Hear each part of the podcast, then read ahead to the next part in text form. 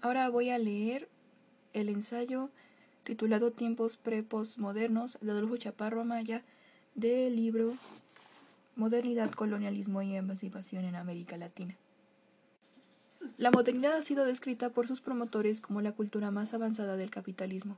en tanto en cuanto asume la historia como progreso continuo con la expectativa de construir cada vez un mundo radicalmente desconocido respecto al del pasado, y en el esfuerzo por lograr la expansión de la economía de mercado y la tecnologización masiva de la vida cotidiana y la implantación de la democracia electoral en todo el mundo. El correlato de esta descripción objetiva son una serie de facultades subjetivas tales como autonomía, libertad y propiedad, así como virtudes ligadas a la creatividad del conocimiento y la política. Entre estos dos polos de lo descriptivo y lo normativo, quisiera plantear desde el comienzo una tercera definición, que ve la modernidad no tanto como una edad específica del mundo, ni como una cualidad de los sujetos, sino como acontecimiento, esto es el momentanum, en que un individuo, un grupo o una sociedad dan cuenta de su propio presente críticamente y salen de la infancia hacia la edad adulta de la razón. Esta definición permite contrastar distintas modernidades dando igual la importancia de los índices objetivos de modernización y el proceso interno que significa para cada sociedad y para la filosofía que la piensa, dar cuenta del presente desde una visión crítica de su propia racionalidad.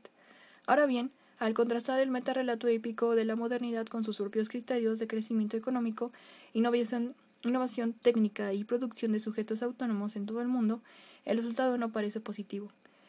básicamente porque una gran parte del planeta, la realidad social e individual, no se corresponde con esa idealización de la modernidad,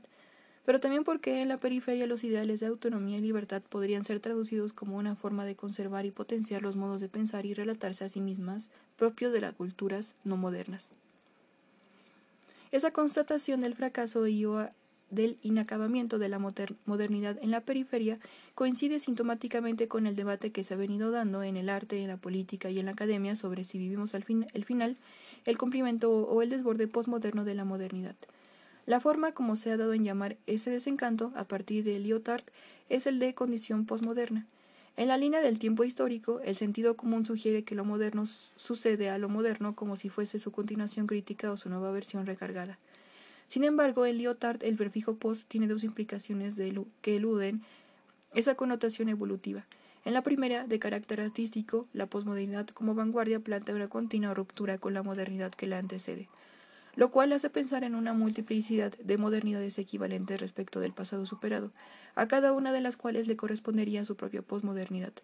La segunda, más radical, supone la suspensión de la flecha del tiempo, que nos hacía pensar la modernidad en términos de progresión continua hacia el cumplimiento de una cierta finalidad.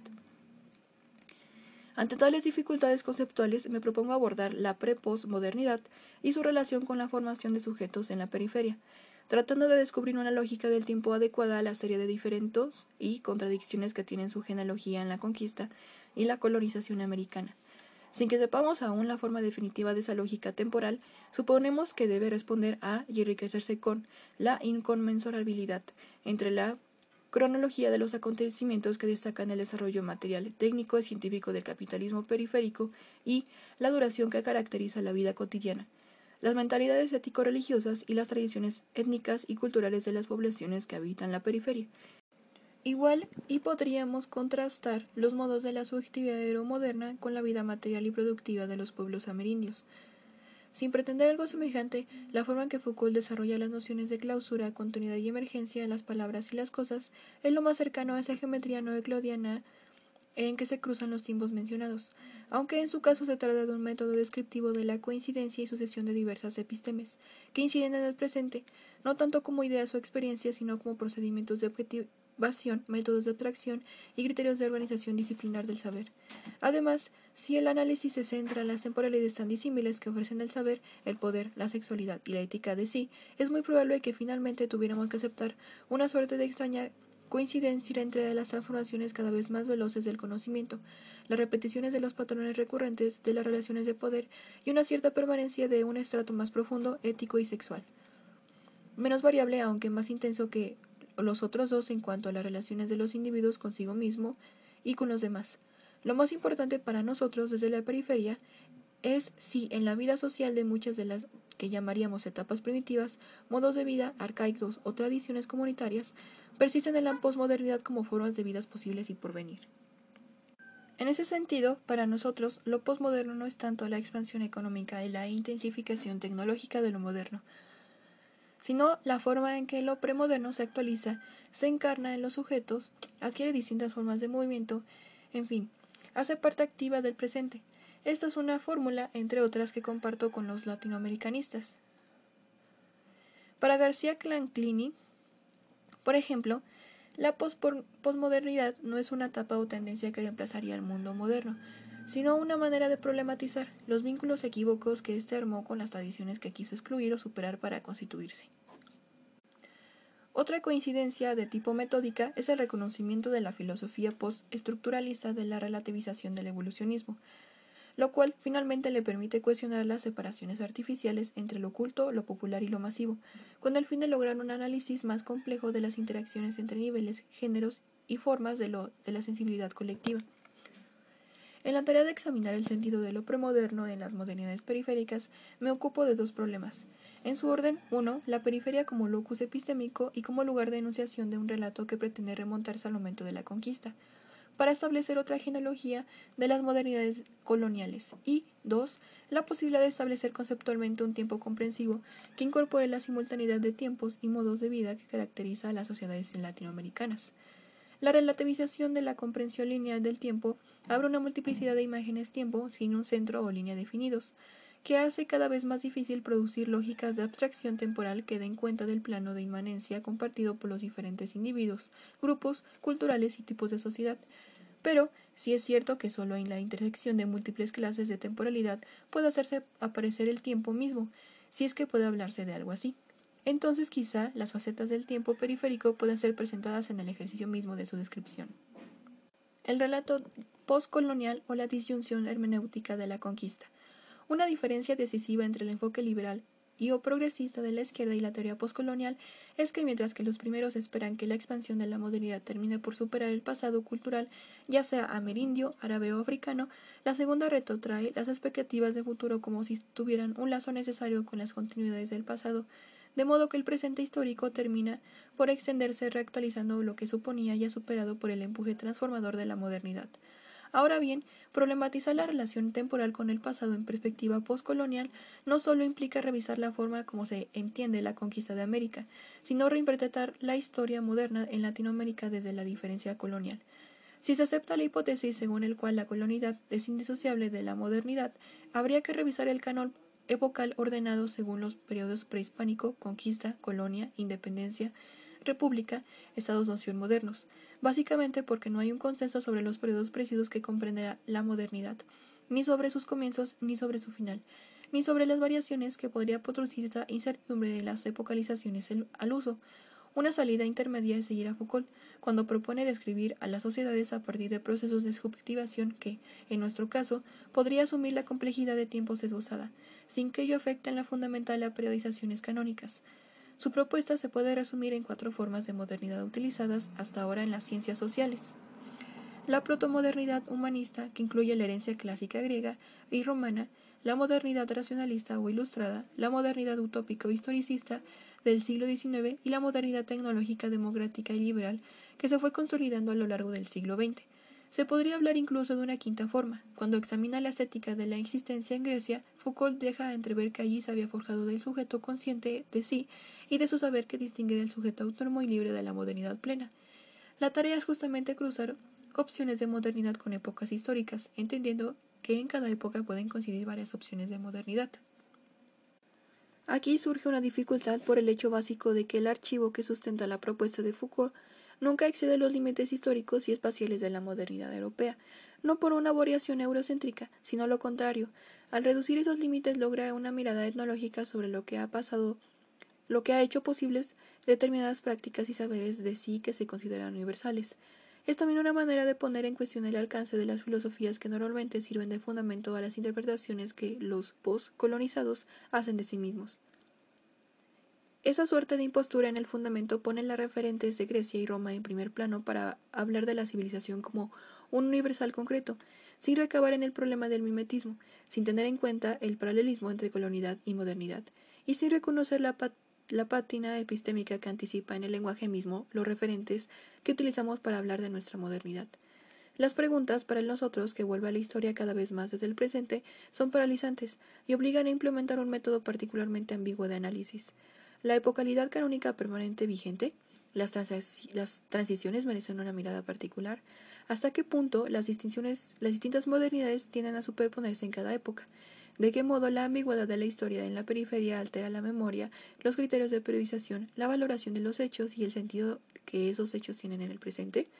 al revisar las hipótesis postcolonial, si se reconoce que el colonialismo está unido a la modernidad desde el siglo XVI, se derrumba la idea tradicional según la cual el periodo colonial es percibido como algo anterior a la modernidad y no como su cara oculta. La historia económica no se corresponde con la historia del pensamiento, o mejor, la modernidad americana no es ciertamente la modernidad temprana asociada tradicionalmente al Renacimiento, a partir de la cual el individuo construye una conciencia del yo ligada a la observación, a la transformación del mundo y a la elaboración de un lenguaje representativo adecuado para explicar las causas y describir los fenómenos sin los presupuestos teológicos de la Edad Media, ni se identifica con la irrupción del cogito cartesiano que sirve de fundamento a la producción de conocimiento como un ejercicio teórico, autoconsciente, contrastable rigurosamente con la observación fenoménica del mundo. En una dimensión cultural, podríamos señalar en el Renacimiento la aparición de un sujeto cosmopolita, pragmático y egoísta, que insinúa ya las características de universalidad y profunda individualidad que va a definir al sujeto cognitivo, político y económico en Occidente, el cual no sería en principio incompatible con los modos de producción económica ni con la matanza, la esclavitud y la servidumbre colectivas que se expanden por toda América como medios de dominio y enajenación. En cualquier caso, la génesis de la modernidad en América está asignada por esa imposibilidad sincrónica, y es justo en ese abismo que abren la conquista y la evangelización, donde se mezclan toda clase de anacronismos sin que la evidencia de la modernidad capitalista pueda poner una causalidad retrospectiva que nos permita ignorar los aspectos culturales y cognitivos del problema. Si se lee la hipótesis pensando en la modernidad ilustrada, no hay claramente una modernidad colonial, la evangelización masiva, la esclavitud, el predominio y las relaciones personales sobre la conciencia individual y sobre las instituciones, además de las formas de producción ligadas al atributo que caracterizan el periodo colonial. Todo ello hace pensar que es más consecuente mantener las periodizaciones típicas, bajo el supuesto de que el largo y tortuoso periplo de la modernidad empieza con la independencia, y que si bien no ha terminado, eso no afecta la coherencia con que se lo asocia al momento de la fundación de las nuevas naciones en todo el continente, para hacer plausible la hipótesis de Mignolo, habría que hablar entonces de una moral del señorío, que vincula desde el comienzo violencia y capitalismo. En esa línea interpretativa, las guerras de conquista, con todo su potencial de destrucción y genocidio, se justifican en la medida en que se establecen las relaciones de fuerza necesarias para incorporar las grandes masas de población sobreviviente al nuevo modo de producción e información. Este argumento ha sido relativizado por el hecho de que alrededor de la preparación, divulgación y aplicación de las leyes de Indias se configuró un humanismo español, paralelo pero muy distinto del resto de Europa, que hoy no dudamos en llamar moderno y que tenía por objetivo contener el ejercicio medieval del poder colonial, Allí se produjo la famosa polémica entre humanistas, las casas, imperialistas, Sepúlveda y modernos, Victoria, que generó un campo discursivo del cual se nutren todavía, a menudo sin saberlo, las discusiones entre indigenistas, neoliberales y defensores del Estado de Derecho,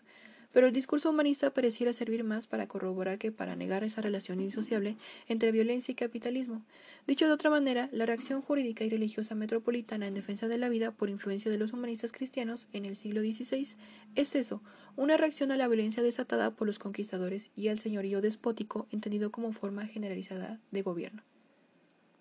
Entrada la colonia, se instaura una violencia desde lejos, que asegura la biopolítica de domesticación de las poblaciones vencidas, que se ha de prolongar en todo tipo de instituciones hasta el siglo XIX. La conservación de la vida de los indios sumisos y trabajadores tendrá como contraparte la guerra a muerte contra los reductos de indios que se niegan a entrar en el Estado,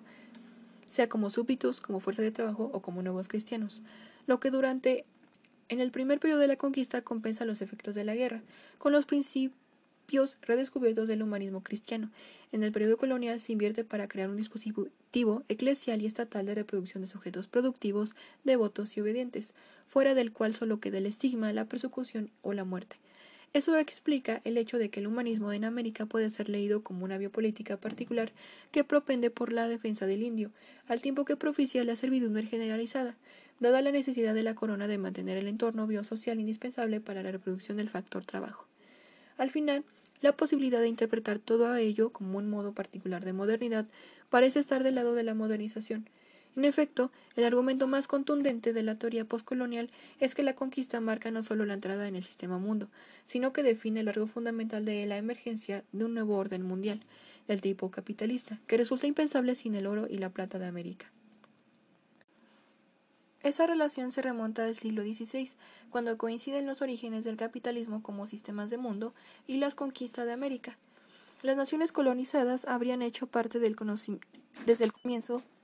de esta nueva configuración de la economía mundial como enclaves de economía extractiva, aportando una cantidad sustancial de metales preciosos para el proceso de acumulación originaria del capitalismo, incentivando la invención de formas empresariales transatlánticas, dinamizando el comercio de especies y la circulación de mercaderías entre los continentes, incluido el comercio de esclavos. Sobre esa estructura inicial se establece una nueva división del trabajo y relaciones de intercambio que van a mantener la desigualdad entre centro y periferia hasta la actualidad, aunque no todos los teóricos postcoloniales adoptan el marco economicista propuesto por Wallerstein para evaluar el papel histórico de las colonias en el conjunto del sistema mundo. Sí comparten la metáfora del centro-periferia entendida como original y etimológicamente como una metáfora espacial. Por esa coincidencia posterior en el ciclo espacial, entre otras razones, la metáfora de Wallerstein ha terminado por adquirir el prestigio de una prioridad epistémica en los estudios postcoloniales. A propósito, Enrique Dussel plantea una modernidad planetaria y europea, cuyo inicio coincide con y es una consecuencia del descubrimiento de América y la construcción de los circuitos comerciales y financieros del Atlántico. Enfocado en la colonialidad, Arturo Escobar define la conquista y colonización en América como el momento formativo de la creación del eutro de Europa, como el punto de inicio del occidentalismo como imaginario primordial y definición propia del sistema de mundo moderno colonial, lo que redunda finalmente en el surgimiento de América Latina, como la primera periferia de la modernidad europea. Así, con variaciones en el acento de que le dan a la modernidad o a modernización, todos coinciden en que la invención de América como entidad geosocial fue el acto constitutivo del sistema mundo moderno, con un colorario según el cual, dado que las Américas no fueron incorporadas a una economía mundo ya existente, la economía mundo capitalista no podría haber existido al margen de las Américas. Este axioma genético tiene consecuencias en varios niveles. A nivel macro, se trata de explicar los ciclos y las condiciones de transferencia del excedente de la periferia americana hacia el centro, precisando el papel del Estado colonial en el mercado mundial. A nivel meso, se ajusta a la literatura ya existente sobre cómo se fueron desintegrando las antiguas jerarquías y clases sociales en el nuevo modo de producción. A nivel micro, en un ámbito de investigación que aún es precario, debería aclarar cómo al deshacerse de las antiguas formas de relación y dominio, simplemente una política de producción de sujetos más individualizada, con tiempos disciplinares ligados a la vida en poblados, al tributo y a la evangelización, los cuales generan nuevas formas teleológicas de autoafección temporal. Ahora bien, aunque la revisión de vocal que sugiere la teoría postcolonial aporta una sincronía hasta ahora oculta entre modernidad y capitalismo, hay un problema de base en la definición misma de modernidad capitalista, la formulación de una modernidad indisociable de la colonialidad.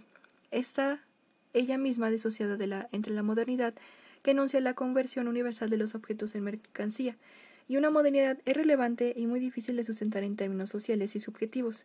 no tanto por la conversión del cristianismo, sino por el hecho básico de que la colonización no impone una liberación igualmente universal de la mano de obra. Todo lo contrario, en un contexto generalizado de esclavitud y servidumbre de la mano de obra disponible, los salarios no existen en metálico, o están ignorados de antemano por los datos del trabajador.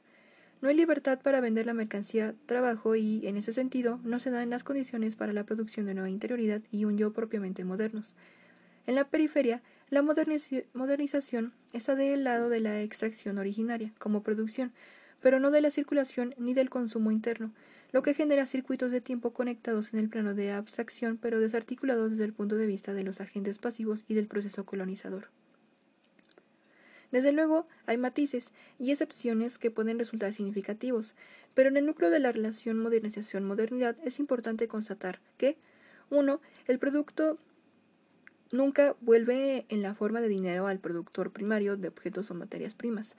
2. La ganancia se realiza en una economía ajena a las condiciones originales de producción. 3. La reproducción de la mano de obra es posible gracias a formas locales de producción que garantizan la subsistencia de las comunidades. 4. Los fines de la, máquina del, capital no coinciden con los fines de la población tributaria, aunque el Estado que promueve las empresas de conquista sea el mismo que promulga las leyes de Indias. En términos de economía política, el ciclo de producción tiene continuidad en el tiempo, de allí la eficacia de la acumulación que sucede en el centro, pero, eh, que, eh, pero es discontinuo en el espacio, lo que resulta en la producción de subjetividades coloniales radicalmente ajenas a la emergencia del tipo obrero en la periferia.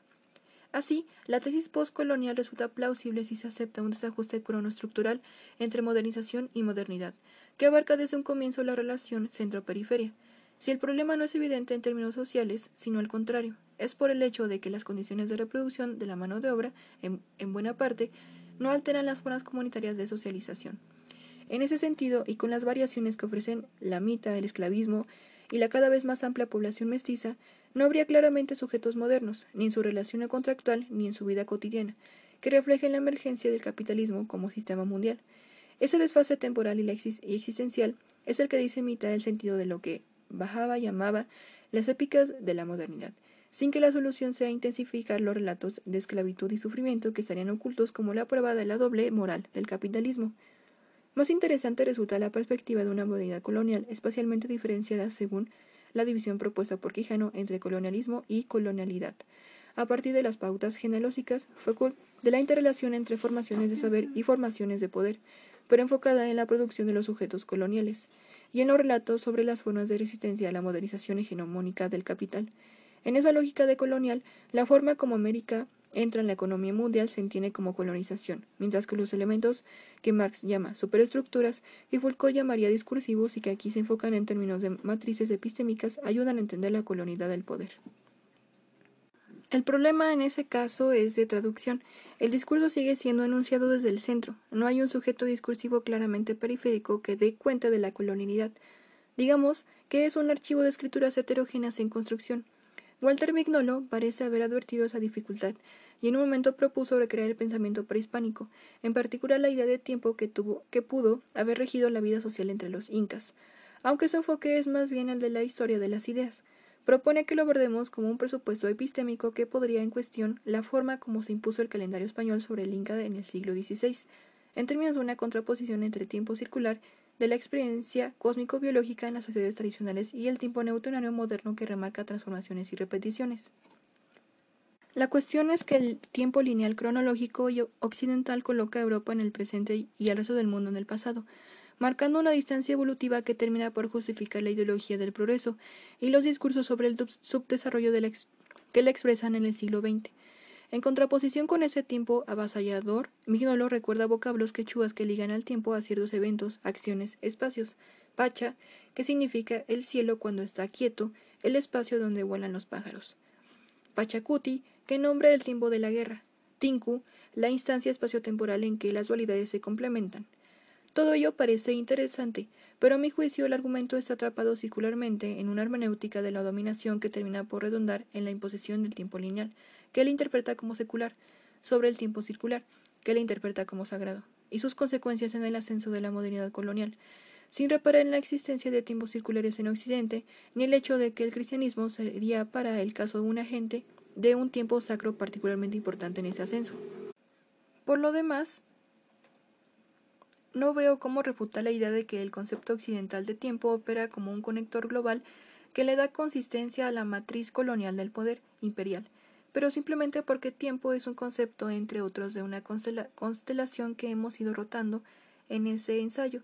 y porque, más allá de la construcción intercultural del concepto tiempo colonial, veo interesantes consecuencias en la tarea que se propone Mignolo en cuanto a desoccidentalizar la noción de tiempo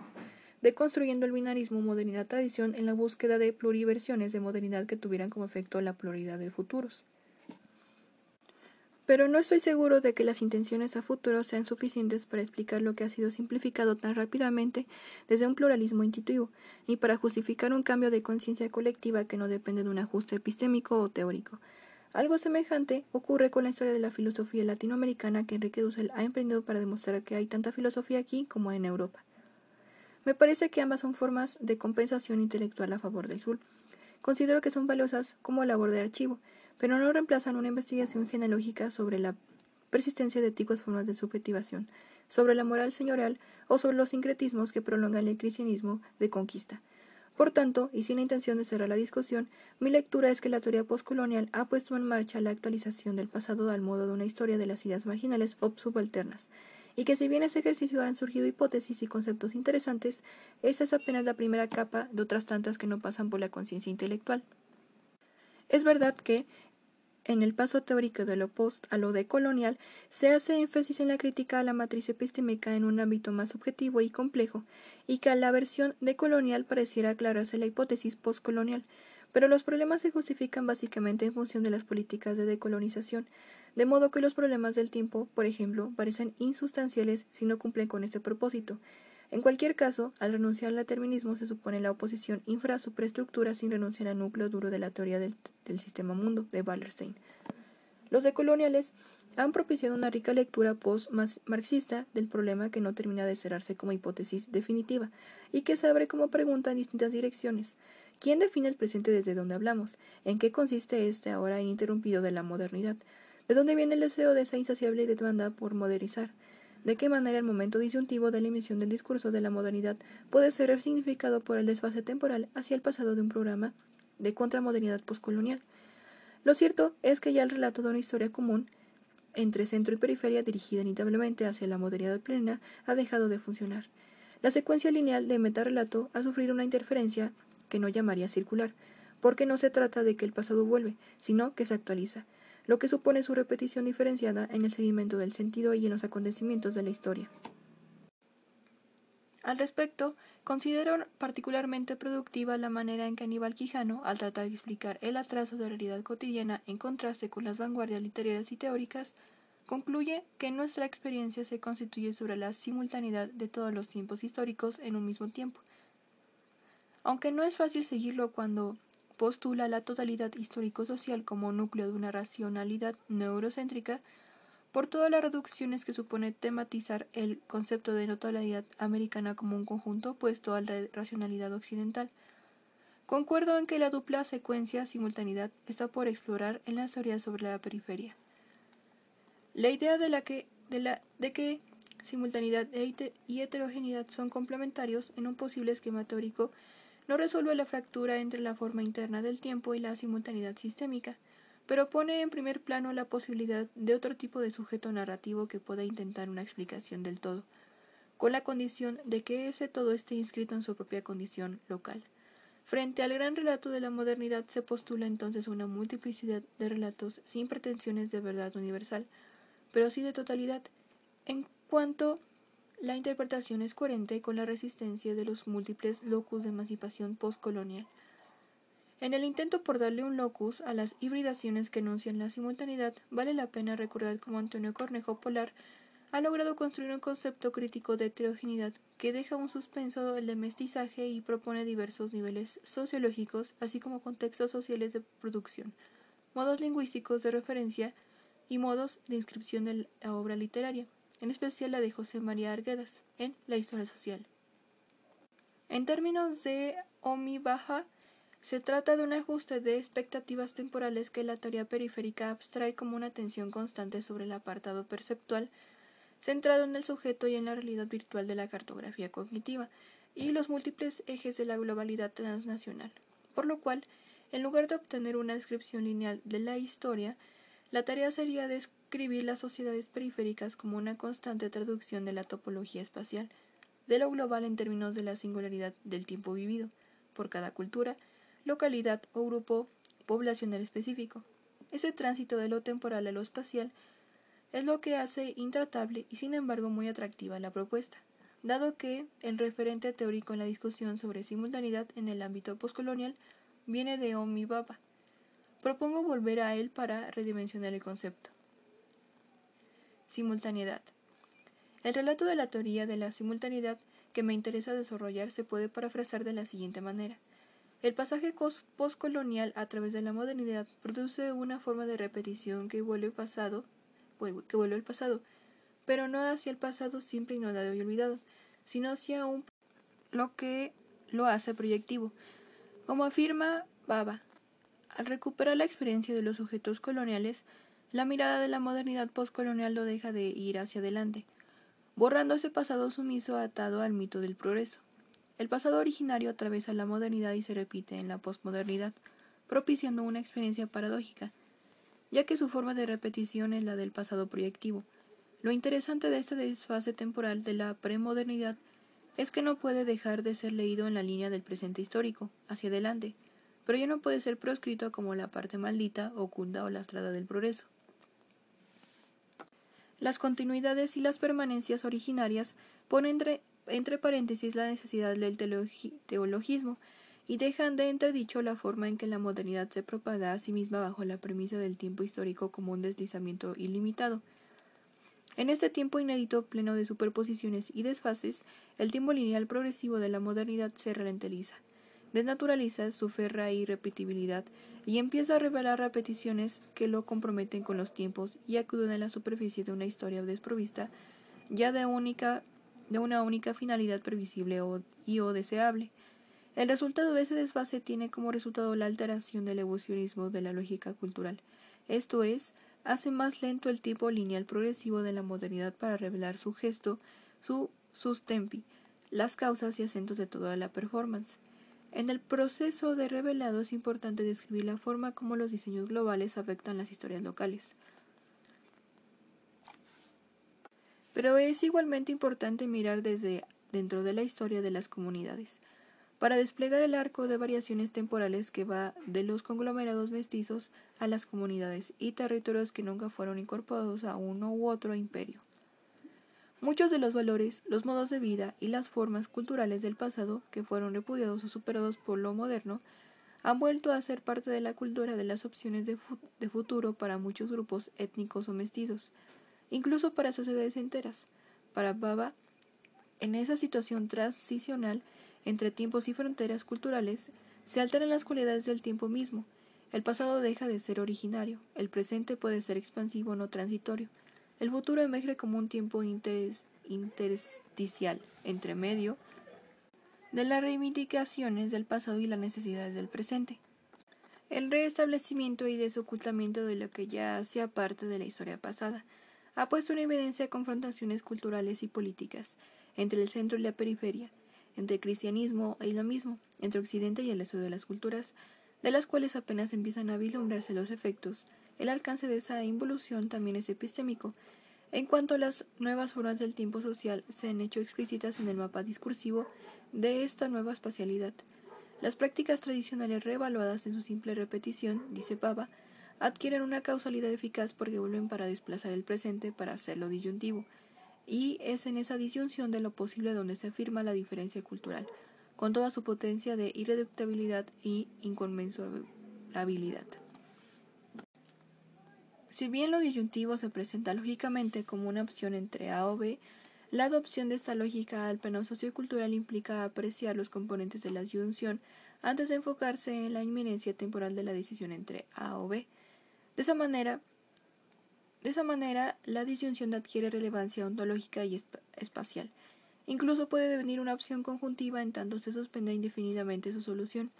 En vez de concebir el ahora como una separación radical del pasado y del futuro, solo puede concebir como en su ambigüedad y esencia estructural, esto es, como siendo alternativamente punto y línea, como un divisor y un unificador. La línea del tiempo sucesivo tiende a prolongarse en una serie de ramificaciones que restituyen el pasado, de forma tan diferenciada como los espacios, regiones o localidades, donde apliquemos nuestra mirada en la búsqueda de modos colectivos de subjetivación. A propósito, Jameson considera la inseparabilidad entre el tiempo y movimiento como el a priori de una concepción espacial del tiempo. La proliferación de tiempos disyuntivos en sociedades postcoloniales, con una diversidad abigarrada de componentes sociales, étnicos y culturales, plantea la cuestión acerca de ese presente espacializado en su multiplicidad, o mejor, nos interpela para saber desde cuál presente estamos hablando, desde la síntesis ritual del tiempo mítico propio de los indígenas, desde el presente continuo que produce hoy la red de la informática, desde una mezcla indiscernible que mezcla lo ancestral y lo global, desde un, desde un presente neutro puramente filosófico que insiste en mantener las nociones de objetividad y subjetividad como condiciones a priori del conocimiento y que, y que se hace irrelevante el sentido de lo cultural? Si en ofrecer una respuesta Baba ha ido encontrando una suerte de cifra para el análisis del tiempo postcolonial, a partir de la cual se puede replantear un tipo de simultaneidad periférica que hace tan relevante el pasado colonial como el pasado previo a la dominación colonial, en la medida que en que se persiguen como ejes articuladores del pensamiento y la cultura. En esa lógica, lo que aplica para la modernidad colonial respecto del pasado precolonial, aplica igualmente para la posmodernidad respecto a la modernidad. Al cuestionar el evolucionismo modernizante como única perspectiva histórica, la posmodernidad periférica no solo ha dejado en evidencia las carencias de los ideales no cumplidos de la modernidad, sino que ha puesto en primer plano las herencias precoloniales en cada continente, en nuestro caso las tradiciones originarias, las formas de conocimiento y los relatos de las comunidades afro y amerindias. En fin, la heterogeneidad de los modos de subjetivación posibles adquieren una relevancia inusitada en la pregunta por el tiempo. Para algunos teóricos latinoamericanos, si se entiende la posmodernidad como convivencia de tiempos históricos distintos y cruce de lenguajes heterogéneos, Latinoamérica es dentro de la periferia la región más posmoderna de todas. En la lectura que Girola hace de García Canclini, si se asimila geopolíticamente posmodernidad a globalización, la idea de simultaneidad tiende a ser traducido como un horizonte de posibilidad y un marco de posible construcción de sentido, a la par que una nueva forma de construcción del espacio y del tiempo, donde las relaciones asimétricas de poder y dominación juegan de manera diversa. Por su parte, en un intento de verter lo cultural en una especie de fenomenología sistémica, Brunner asocia directamente posmodernidad con heterogeneidad y la define como una participación segmentada y diferencial en un mercado internacional de mensajes que penetra por todos lados y de maneras inesperadas el entramado local de la cultura, llevando a una verdadera implosión de sentidos consumidos, producidos, reproducidos y a la consiguiente desestructuración de representaciones colectivas, fallas de identidad, anhelos de identificación, parálisis de la imaginación creadora, pérdida de utopías, atomización de la memoria local, obsolescencia de tradiciones. La primera impresión de esa secuencia tan compleja es que una tradición sociológica apresurada del problema puede terminar por hacer inocuo el concepto de simultaneidad. Al asimilarlo al de heterogeneidad o y al de pluralismo, y estos al de posmodernidad en un esquema que se desliza hacia la indiferenciación conceptual. En cualquier caso, la idea de tiempo simultáneo se enfrenta a la sobrevaloración que las teleologías históricas han tenido en nuestro medio como un modo de reducir las permanencias, las transformaciones y las discontinuidades que las diferentes tradiciones de origen afro, indio o hispano les imprimen a los procesos de subjetivación. Con notables excepciones, lo premoderno ha significado a menudo el hueco negro del relato nacional, la esfinge donde las preguntas se vuelven incontestables. En algunos países el pasado se ha convertido en un cúmulo de piezas, símbolos y narraciones destinados a morir en los inventarios de la cultura bajo la forma de exotismo o de folclore. También es cierto que el olvido cognitivo producido ha terminado por encontrar una compensación gradual en el reconocimiento político, ecológico y cultural, cuando se trata de contestar el nacionalismo mestizo o cuando valoramos las manifestaciones políticas lideradas por comunidades indígenas y afro. La esfinge adquiere un protagonismo inocultable y compromete nuestro destino. De ahí el éxito de las filosofías del otro. En nuestro medio, desde luego, el mestizaje es por sí mismo un problema de temporalización cultural, pero la pervivencia de lo indígena y lo afroamericano es la que señala más claramente la diversidad de espacio, tiempo, donde ocurre la simultaneidad de lo originario y lo contemporáneo despliega la dimensión premodela de esa simultaneidad como una perspectiva privilegiada para abordar el problema. Varias consecuencias se deducen de aquí. Ante todo se levantan las restricciones del evolucionismo, que parecen indudables respecto de la ciencia, pero que resultan poco convincentes en el campo de la política, el arte o la cultura. La cultura como estrategia de supervivencia se despliega en continuas recurrencias espaciales y semánticas que le permiten reiniciar la vida a cambio de renovar su significado simbólico en, la especificidad social de nuestras producciones de sentido. La naturaleza performativa de la comunicación cultural pone en acción los signos que comportan los diferentes tiempos y espacios en un mismo propio. Por tanto, difiere el sentido innato que le otorga la tradición para traducirse y realizarse en el movimiento de su actualidad, que es también un movimiento de sentido, de modo que al final el presente se torna irrepresentable en una línea evolutiva del tiempo. Como ya se ha dicho, al evaluar las diversas dimensiones de la globalidad transnacional, la narrativa lineal y evolutiva vuelve en la forma de una tipología espacial, con múltiples planos de expresión dentro de los cuales predominan la mezcla, la interculturalidad, la antropofagia cultural, el ecleticismo y, en general, la hibridación de tradiciones en el presente de cada cultura. Por efecto de esa exposición espacial, como afirma Baba, la dialéctica de la modernidad es detenida, el impulso progresivo de la modernidad hacia el futuro es puesto en escena, de modo que esa desaceleración o desfase termina por impulsar el pasado. Lo proyecta, les da a sus símbolos muertos la vida circulatoria del signo del presente, del, del pasaje, la celeridad de lo cotidiano. En esa dinámica, las distinciones entre pre, post, moderno se hacen cada vez más difíciles de determinar categóricamente, en parte porque lo que en su momento fue moderno termina siendo superado o considerado como clásico, cada vez más cerca de lo premoderno, pero también en el sentido, en sentido contrario porque los remanentes de las culturas y modos de vida que no forman parte del canon de la modernidad de repente adquieren actualidad en la medida en que constituyen el fundamento de muchas de las prácticas que entran en la órbita de la cultura occidental como tokens, de nuevos estilos de vida cuya única novedad es repetir el pasado milenario. Se genera así una paradoja por la cual los sujetos otros, premodernos, se modernizan, entran en el universo jurídico político de lo mismo, para transformarse en sujetos de su historia y en símbolos globales de su propia experiencia. Esa paradoja se moviliza por la intervención de lo que Baba llama el tercer espacio de enunciación, esto es, un proceso que torna ambivalente la estructura epistémica sentido de referencia. En fuerza mojarizadora y unificante se fragmenta, lo que pone en cuestión la imagen nacional de un pasado originario, heroico, donde estaría anclada la tradición del pueblo como núcleo fundante de la nación. Rota la imagen, la tarea es encontrar el lenguaje de traducción plural para comprender el deseo y el destino de las naciones latinoamericanas. Sin embargo, para ello no es suficiente la insistencia en la enunciación más originaria del origen o en la solidaridad contemporizadora con la fuerza contestataria del subalterno. La actualización del pasado no puede ser entendida solamente como una reivindicación automática o como una pragmática indiscriminada, a riesgo de convertirse en la ratificación de la diversidad cultural como tradición antes que proyectar su potencia cognitiva, política y disyuntiva. La performatividad que expresa la actualización del moderno en todas sus formas, originarias, mestizas, globales, utópicas, interculturales. Espacializa la comprensión de nuestras sociedades al tiempo que exige una reescritura de la historia y una reconsideración de la disciplina misma, de modo que la descripción de los tiempos revelados en la deconstrucción del teleologismo moderno sea también una estrategia para hacer explícitas las disyuntivas teóricas y metódicas que supone emprender esa reescritura. Por ello, más allá de una discusión interminable sobre el in o acabamiento de la modernidad,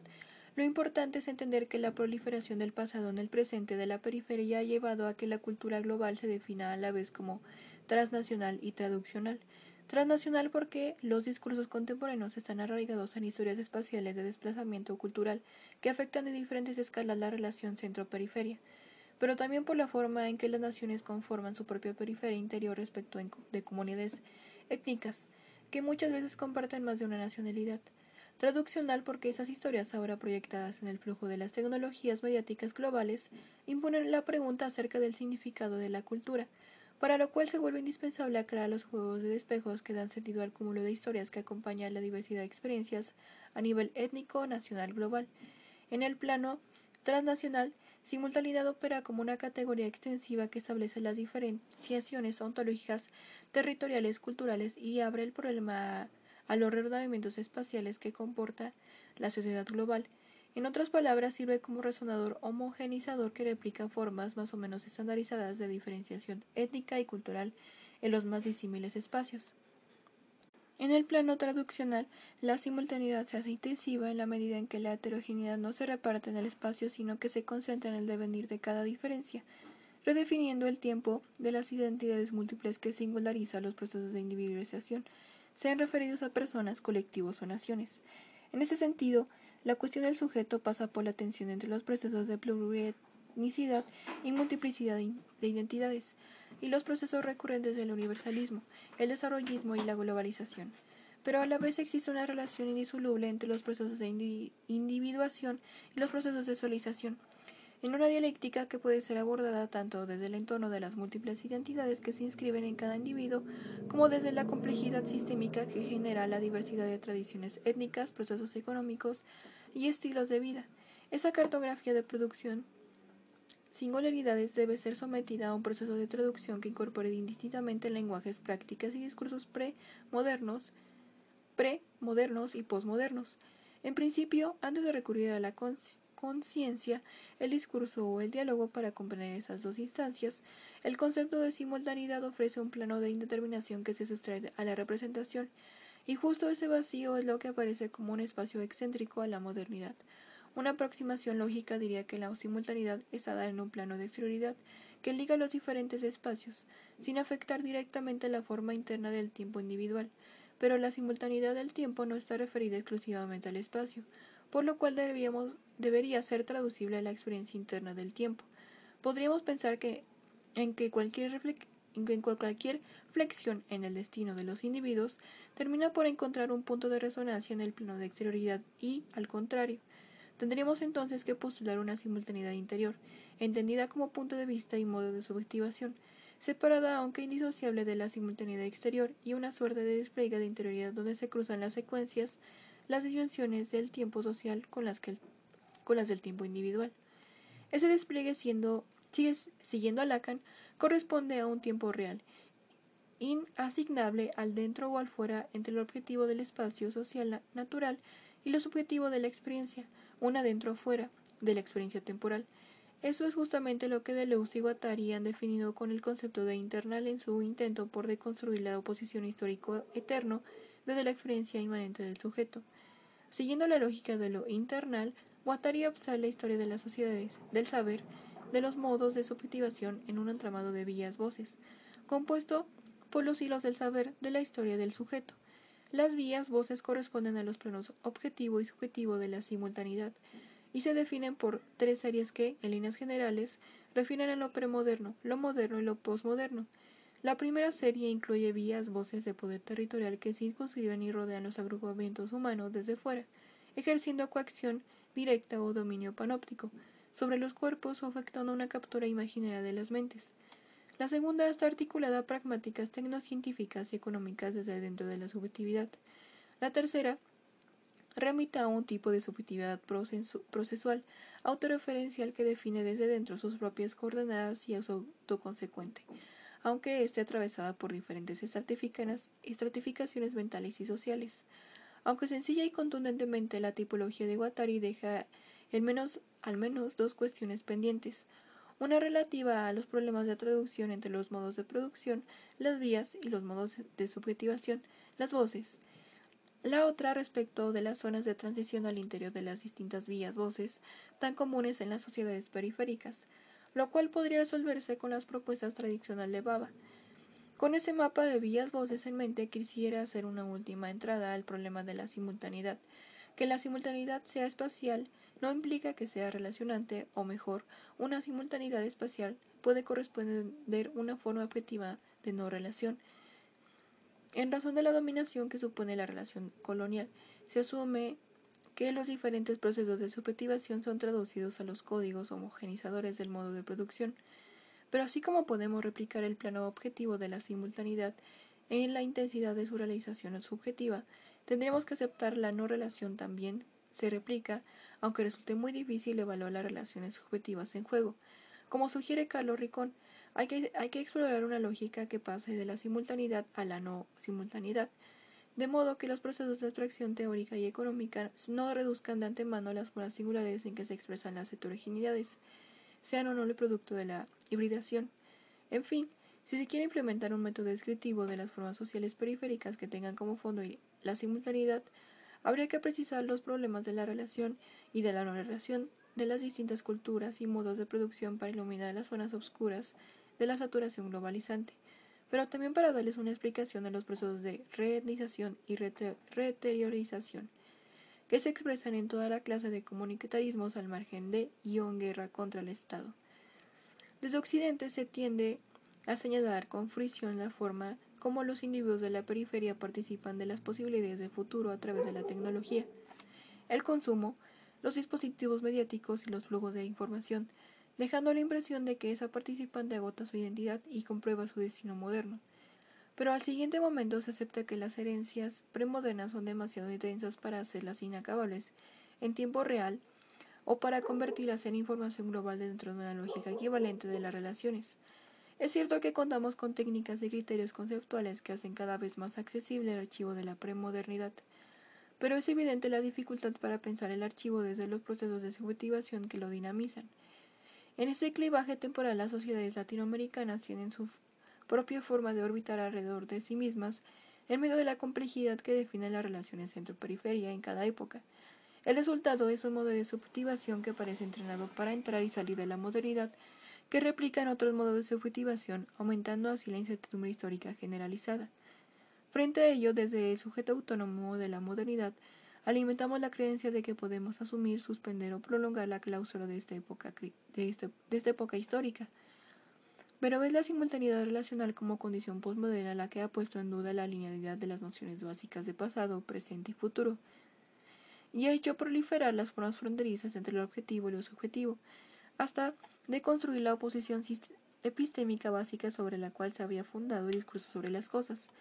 La suspensión reflexiva de la modernidad tiene como consecuencia un tipo de incertidumbre histórico-existencial y epistémica que no se resuelve más, de, en los términos de la propia modernidad. Quizá debamos entonces pensar en la actualidad de lo moderno en términos de, pre- y postmodernidad. Jameson, en su teoría de la posmodernidad, la ha definido como una narrativa global de las transformaciones del capitalismo tardío que incorpora en su relato los periodos anteriores a ella desde un plano de contemporaneidad ineludible por la multitud. De otra parte, siguiendo a Baba, se podría definir la premodernidad como una subjetiva específica escindida que trata de resignificar desde el pasado no moderno el acontecimiento histórico de la colonización. En los dos casos se trata de comprender al sujeto y escribir el presente como efecto de la disyunción del tiempo y ser, y ser que caracteriza la sintaxis, social de la condición postmoderna. De modo que el conjunto que acoge las simultaneidades espaciales y las disyunciones históricas es la propia modernidad. Al privilegiar la posición del sujeto no moderno en la descripción de las modernidades periféricas, lo que parecía una historia compartida a la luz de los ideales modernos se convierte en una de reconstrucción de los ideales que presiden el telos moderno de la historia.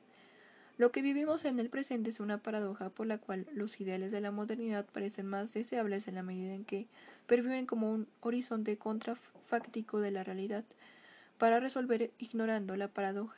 los dirigentes públicos y las élites económicas terminan por confundir progreso entendido como acceso a los mercados y los servicios públicos con modernidad. Para muchos científicos la modernidad se convierte en un plus difícil de evaluar, por fuera de los índices sobre educación, consumo, participación electoral y acceso a la justicia.